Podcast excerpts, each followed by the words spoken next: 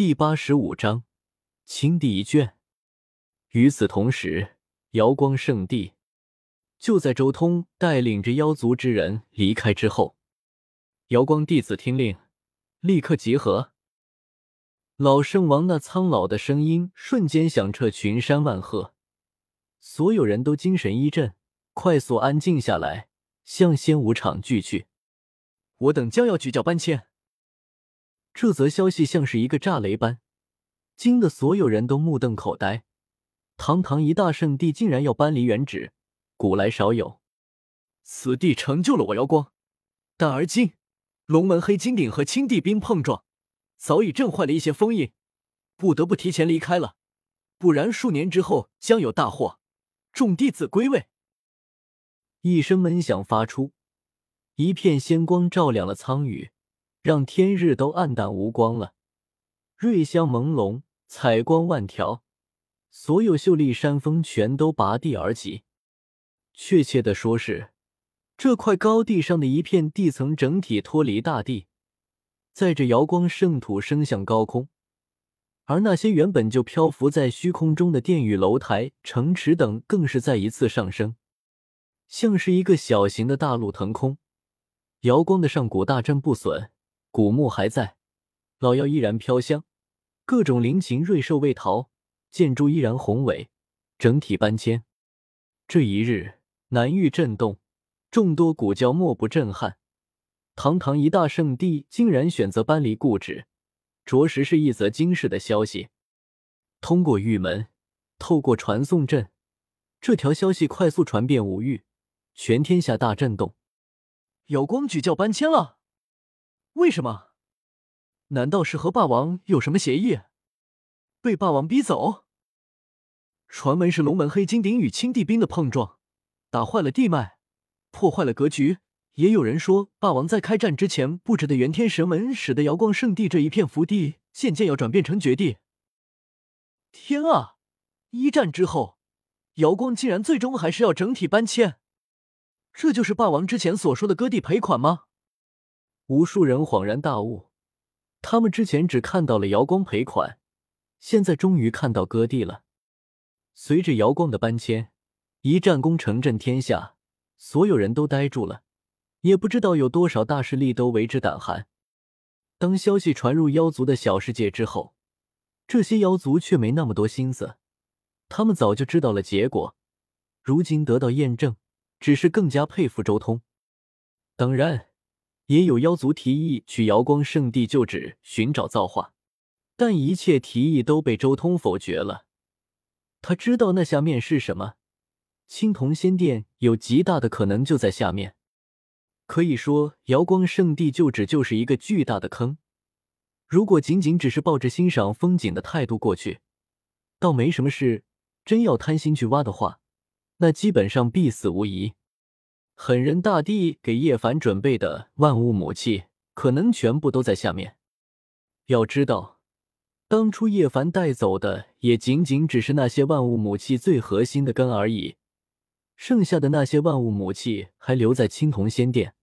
这时候要是过去，狠人大帝说不定就会像原著那样，直接从荒古禁地跑出来，杀尽一切觊觎万物母器之人。而在天下依旧在为瑶光之事。纷纷扰扰的时候，周通已经带着颜如玉来到了太阳星上。难怪这么多年一直没有人能找得到你，你的洞府竟然在太阳星上。颜如玉看着附近这残破的太阳宫，眼眸中露出一丝金色。他是真的没有想到，周通的大本营竟然在太阳星这种地方。谁也想不到，太阳星这种接近禁地的地方。会是周通的大本营所在。这是太古时代太阳圣皇遗留下来的东西。我曾经得到过太阳圣皇遗留的一些造化，花费了大量的时间和精力将这里修复，作为洞府。周通很自豪的带着颜如玉参观自己的太阳宫。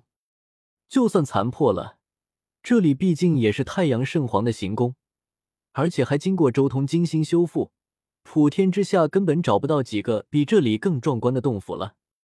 颜如玉还未斩到，但周通却给了他一个信物，足以掌控太阳星上阵纹的信物。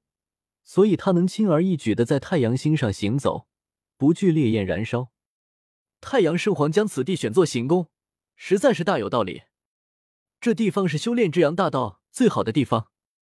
颜如玉大致将太阳星的一些行宫和神庙参观了一遍，再一次惊叹了。青帝虽说是距离现在最近的一位大帝，但是他压根就没有留下什么东西，这也是青帝道统衰弱的原因之一。不过此地还另有他用，倒是不能作为我们的新房。周通轻声说道：“早在最初修补这座行宫的时候，周通就已经考虑过了。这地方将来会是一记至强的杀手锏，还不能暴露出去。待我从星空古路归来，再给你一个盛大的婚礼，届时不再需要借用他人的宫殿了。”周通郑重承诺。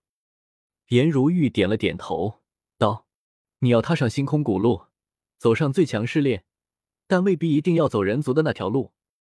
先祖曾经也留下了一条路，和人族的古路也有许多交叉的地方，但最终只通妖族古路。如果你愿意，可以直接以妖族古路上路。说着，他拿出了一个古卷递给周通，这是青帝亲笔写下来的东西，也是青帝当年在星空古路上的一些见闻。青帝在古路上的见闻，绝对是一宗重宝。周通很郑重的收起了古卷。青帝是距离现在最近的大帝，他当时的见闻，说不定现在也能用得到。而且根据颜如玉之前所说过的一些消息，青帝当年也不全是在妖族古路上行走，而是在人族古路和妖族古路上反复横跳。这一个古卷上面或许还记录了人族古路的一些消息。沉吟了一阵。周通随即在颜如玉眉心轻轻一点，道：“我先传你太阳真经，你可以在这里参悟一二，也能更好的适应一下太阳星的环境。虽然这是人族功法，但大道相通，你参悟此经，定然也会有些收获。半月之后，我们再来修行你说过的那篇秘法。”最后看了眼参悟太阳真经的颜如玉，周通转身向太阳星深处走去。片刻之后，他便来到了一处太阳真火极旺之地。枪，他手掌一挥，顿时两块神痕紫金出现在眼前。其中小一点的那块是在羽化神朝祖庙供奉的地方找到的，其量几乎和周通的霸中使用的神痕紫金相当；而另一块则是敲诈瑶光圣地得到的，这一块更是夸张。加上这两块神痕紫金。我的霸中在现金用料上终于能持平瑶光的龙门黑金鼎了。看着眼前这两块神痕紫金，周通盘坐下来，身边浮现三道仙气，他在以自己的仙气滋养着两块神痕紫金。半月之后，这两块神痕紫金已经通灵，散发出绚烂的紫色仙光。炼，直到这时候。周通才将这两块神痕紫金炼入自己的霸中之中。全新的霸中足足有三米高，晶莹欲滴，通体紫光缭绕，氤氲蒸腾，无瑕灿烂的中体，仙光逼人，蕴含了开天辟地时代的神痕。中壁上更有江山社稷、日月星辰、花鸟鱼虫、龙凤灵鲲、仙尊悟道、神奇出行等诸多景象。每一幅画面都像是天地间最古朴的大道纹路，每一个生灵都像是一个仙尊在诵经，讲述开天的秘密。我的霸钟终于有三米高了！看着全新的霸钟，周通不禁长长的舒了口气。三米高的钟体，神痕紫金的用量已经和一般重器级的地兵相差不大了。如果算上内部以混沌仙髓开辟出的三十三重混沌小世界，这尊霸钟连大地都要心动。再定一个小目标，接下来是九米高的钟体。周通随口说道：“三米高的钟，就足足需要千万斤的神痕紫金。一旦到了九米高，那就是两亿七千万斤神痕紫金，缺口足足有两亿六千万斤之多。”